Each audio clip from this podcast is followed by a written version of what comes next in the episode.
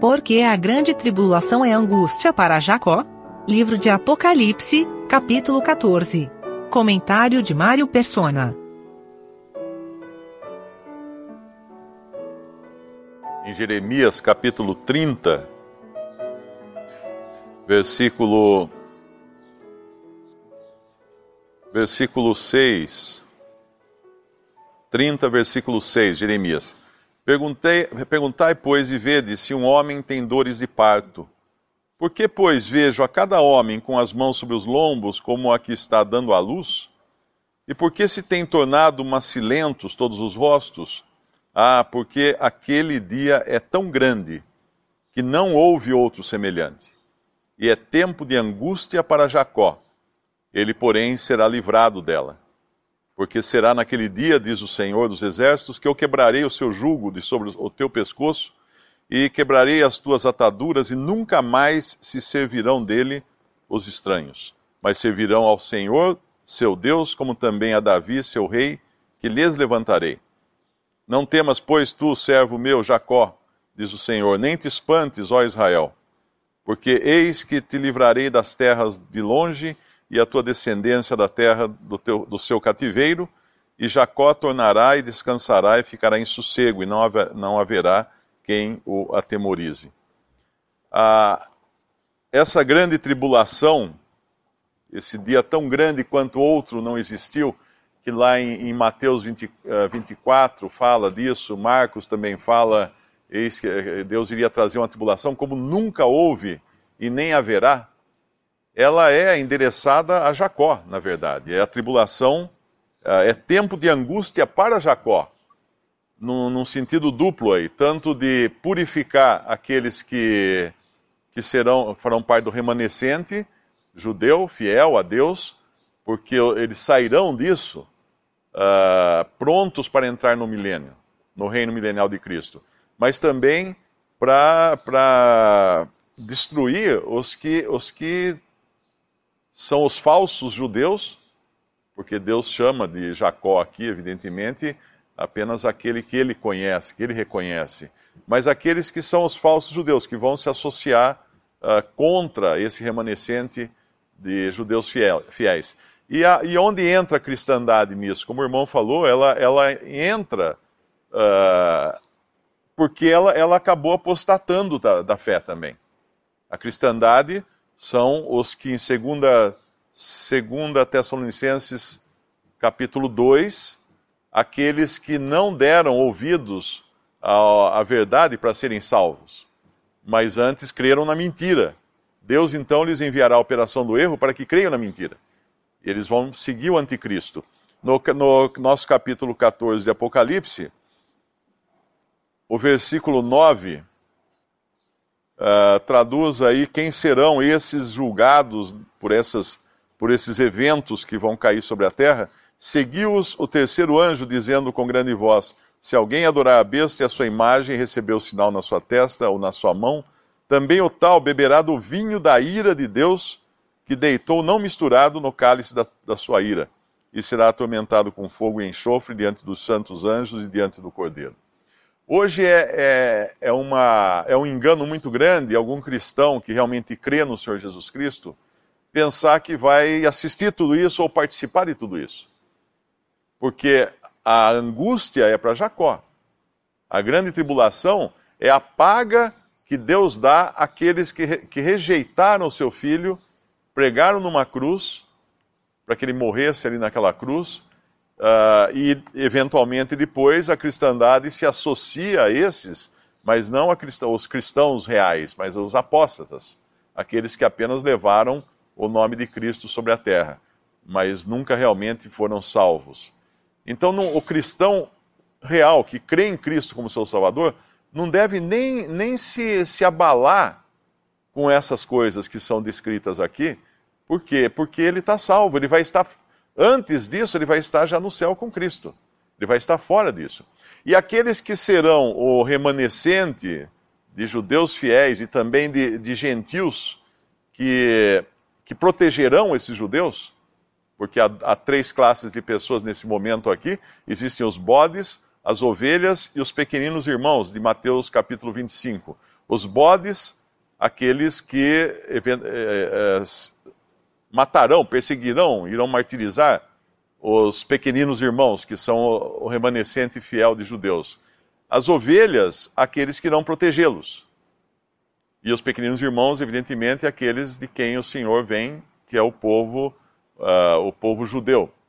Mas isso não haverá cristão aqui salvo por Cristo nesse momento. Eles terão sido arrebatados, nós teremos sido tirados da terra antes disso.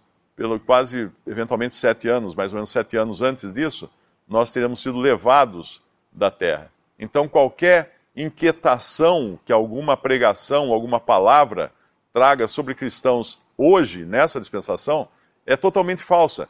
Porque lá em 2 Tessalonicenses capítulo 2, uh, o próprio apóstolo Paulo escreve que alguns estavam inquietando os irmãos uh, com a ideia de que já era vindo esse dia de que, de que fala aqui.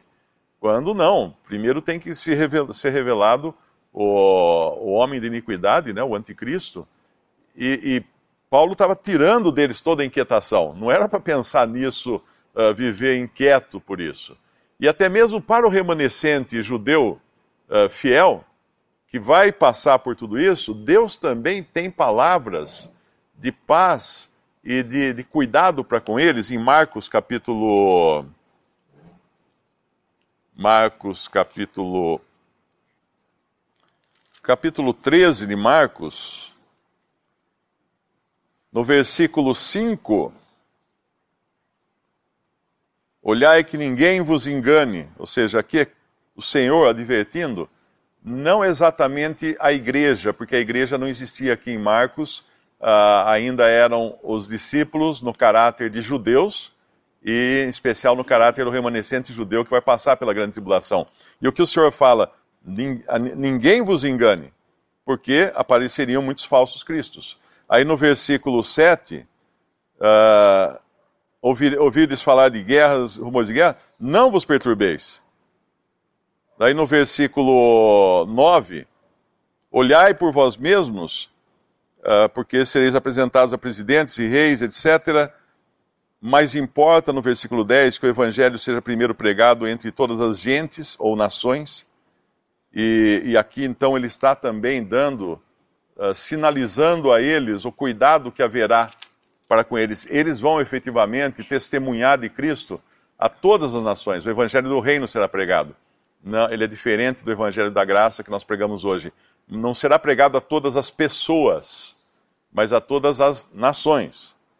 E aí no versículo 12, no versículo 12 ele fala da perseguição que haverá na própria família deles, desse remanescente, e no versículo 13 ele fala da de, de perseverar até o fim. Isso tudo escrito para esse remanescente judeu, de quem Cristo estará cuidando, apesar de toda, todo o sofrimento pelo qual eles passarão, uh, como a prata que, que passa pelo fogo para tirar as impurezas, eles passarão por isso, mas para o bem deles, para a salvação deles, para a entrada deles no reino milenial na terra. A promessa para Israel nunca foi o céu, mas a terra. versículo nessa mesma passagem que o irmão leu, Uh, o versículo 15, ele é repetido em alguns lugares também, em outras passagens da, da Bíblia. Uh, eu acho que aqui vai ser repetido no capítulo 15, se não me engano, do, de Apocalipse. Bom, não, não, não, vou confirmar agora, mas é o versículo 15 de, de, de Joel 3. O sol e a lua se enegrecerão e as estrelas retirarão o seu esplendor.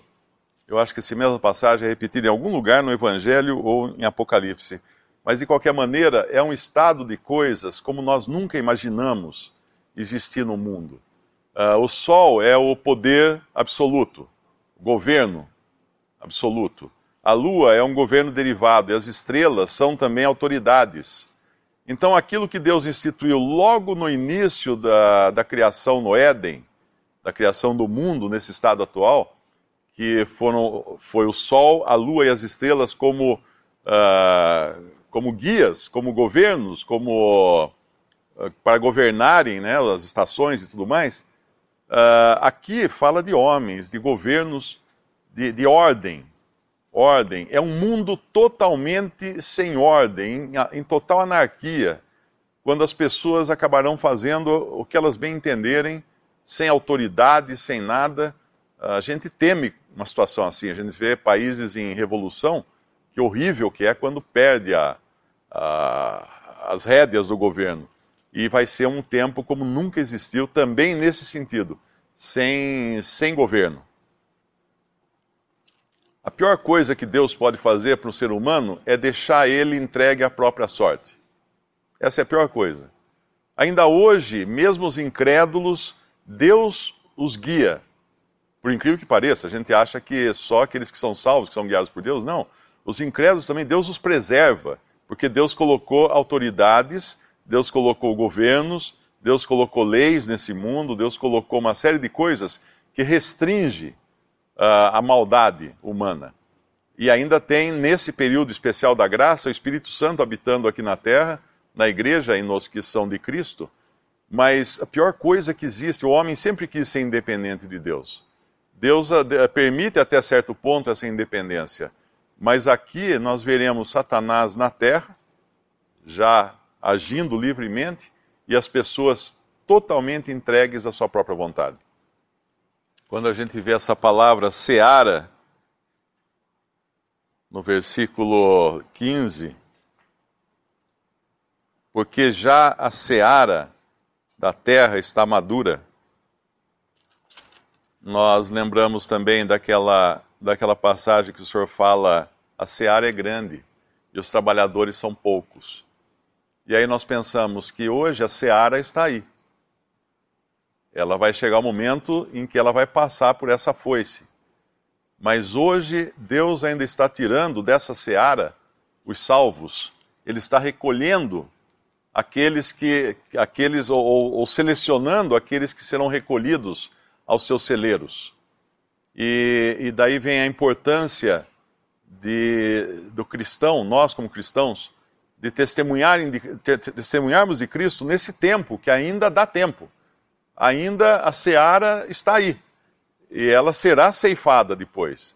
Mas hoje Deus está pedindo trabalhadores para essa seara. Ele fala: são poucos. Rogai ao Senhor, trabalhadores. Não é rogai ao, aos homens, a alguma instituição religiosa, alguma ordem teológica, alguma ordem de missões para mandar missionários para a seara. Não. É rogai ao Senhor da seara, que é o próprio dono da seara para que envie trabalhadores para a sua seara. Nós sabemos que quando nós pregamos o Evangelho, ele tem uma dupla função.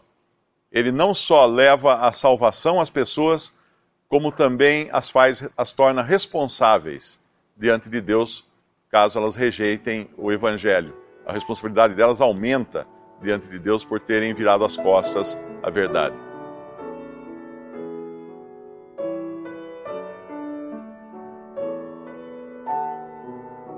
Visite respondi.com.br. Visite também 3minutos.net.